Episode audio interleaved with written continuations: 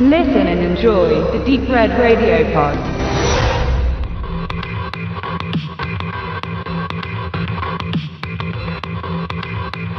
2007 schickten die WWE Studios ihren Kämpfer Steve Austin zusammen mit Vinnie Jones auf die Insel eines Millionärs, der in einer Reality-Show über das Internet per Livestream zehn Straftäter gegeneinander antreten lässt im Kampf bis zum Tod. Die vom Gesetz ihrer jeweiligen Länder zum Tode verurteilten Kandidaten kauft der reiche Geschäftsmann in den Zuchthäusern der Welt. Wer übrig bleibt am Ende des Streites, kommt frei und bekommt noch ein nettes Taschengeld obendrauf. Das Fliehen aus der Teilnahme ist erschwert, da alle Mitwirkenden eine Sprengladung ins Bein eingeimpft bekommen. Das klingt nach einer Mischung aus Battle Royale und Paul W.S. Andersons Death Race Reboot und war es letztlich auch. The Condemned, was der Verurteilte oder die Verurteilten heißt, erschien in Deutschland unter dem Titel Die Todeskandidaten.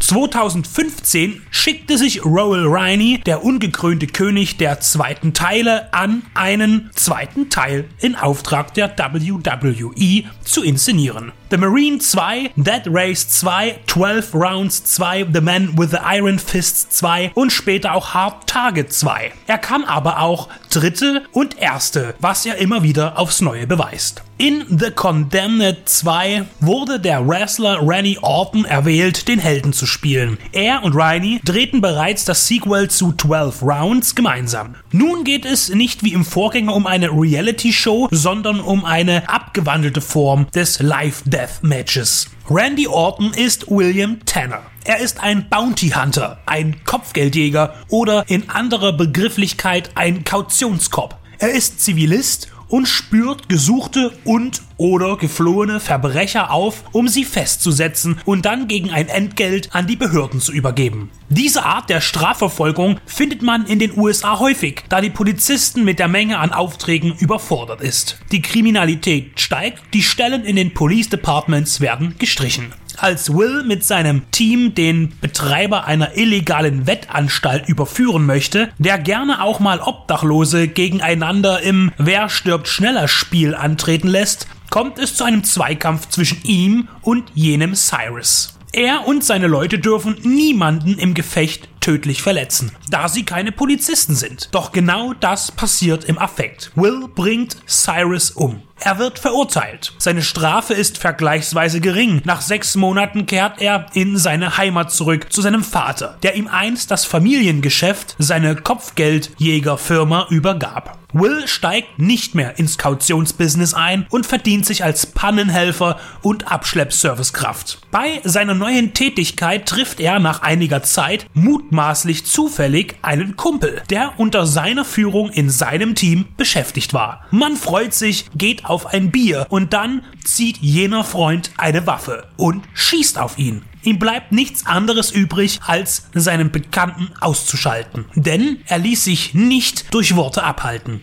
Dabei bemerkt Will, dass ihn durch das Fenster der Bar eine Kamera beschattet, die an einer Flugdrohne befestigt ist. Als er von seinem Vater abgeholt wird, wartet ein weiterer ehemaliger Wegbegleiter auf ihn und auch er hat keine Blumen mitgebracht. Scheinbar seine gesamten alten Mitstreiter tauchen auf, um ihm das Licht auszuknipsen. Aber warum? Es ist Teil eines perfiden Spiels, bei dem sich ein Anhänger von Cyrus, der dessen Wettgeschäfte weiter betreibt, an Will rächen möchte, indem er seine Ex-Kollegen indoktriniert oder erpresst, um sie im Kampf um Leben und Tod gegen ihn antreten zu lassen, während reiche Celebrities ihr Geld auf den einen oder anderen setzen können. The Condemned ist bis circa zur 45. Minute damit beschäftigt, die Story aufzubauen, die Charaktere zu erklären und sie uns un- oder sympathisch zu machen. Das kann im B-Movie-Segment schnell nach hinten losgehen und langweilen. Von Riney ist aber bekannt, dass er das Erzählen gut beherrscht. Bei ihm möchte man auch gar nicht mehr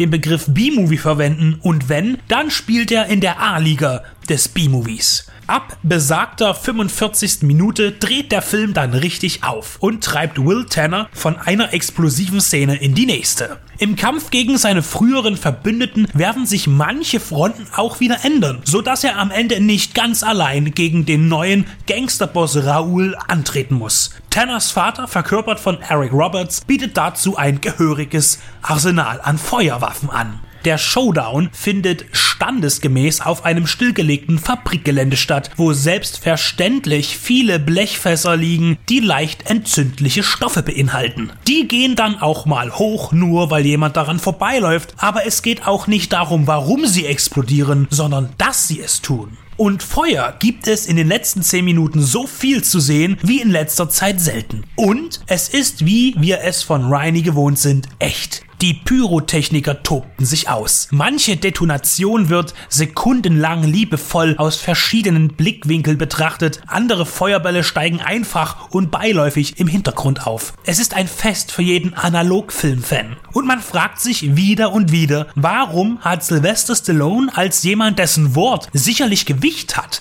die Lust an der echten Action verloren? Lediglich in Expendables 1 fand man am Set noch ein Feuerzeug, was in 2 und 3 geboten wurde war schlichtweg inakzeptabel. Der großartige Cast wird unter schlechten Effekten begraben und das in einem Multimillionen-Dollar-Film. Auch Jason Statham ist zwar dem B-Movie zugehörig, aber seine Filme haben in dem Bereich die höchsten Budgets und auch hier setzt man auf Konservenfeuer. Warum? Actionliebhaber wollen keine künstlichen Pixel-Explosionen auf GTA 2 Niveau sehen. Aber wir haben ja noch Roy Riney. Einer von uns, möchte man sagen, ein Liebhaber. Und das sieht man. Und dabei zerfetzt er nicht nur die Landschaften, sondern weiß sie auch vorher immer schön abzufilmen. The Condemned ist herausragendes, zweitklassiges Kino mit wahrhaftiger und reichlicher Action. Und wenn sich dann am Ende alles in Wohlgefallen aufgelöst hat, die Sirenen der Einsatzwagen den zerstörten Schauplatz in rot-blaues Licht tauchen, echte Männer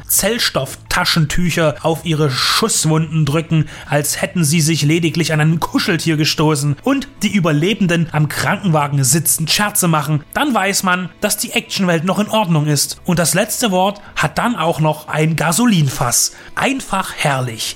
Danke. Работаем.